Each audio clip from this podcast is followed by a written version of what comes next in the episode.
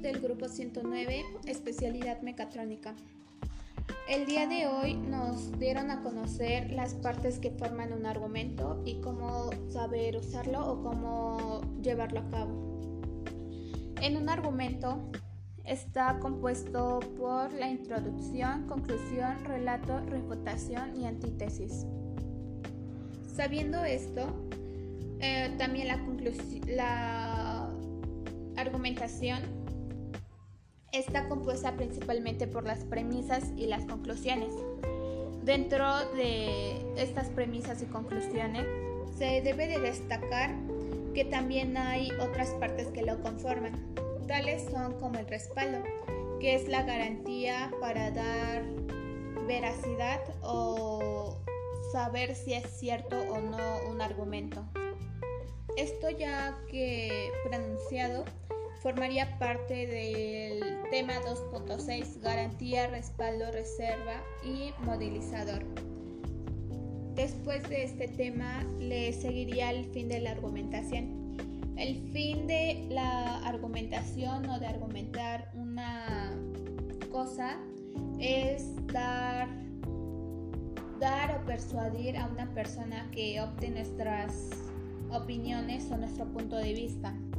Igualmente, el fin de la argumentación es convencer, para beneficio propio o persuadir a una persona para optar una idea. Dentro de este fin de la argumentación entra el objetivo, que es básicamente la meta a la que queremos llegar para la argumentación.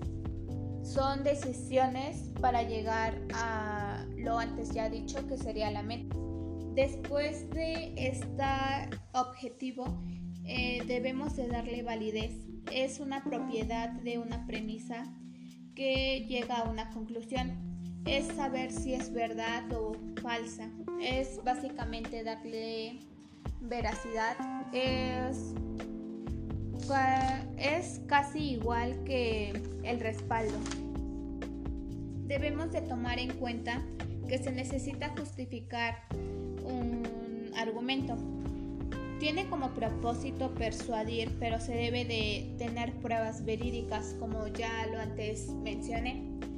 Eh, para tener pruebas verídicas o para dar a, dar a decir que eso es verdad, podemos demostrarlo.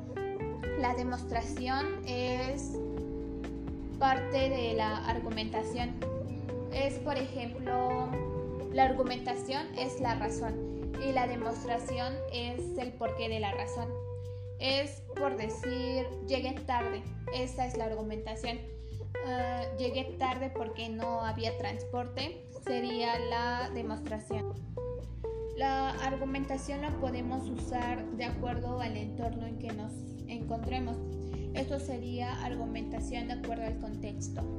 La argumentación de acuerdo al contexto sería básicamente el, modo de utilizar la argumentación de acuerdo al entorno en el que nos encontremos.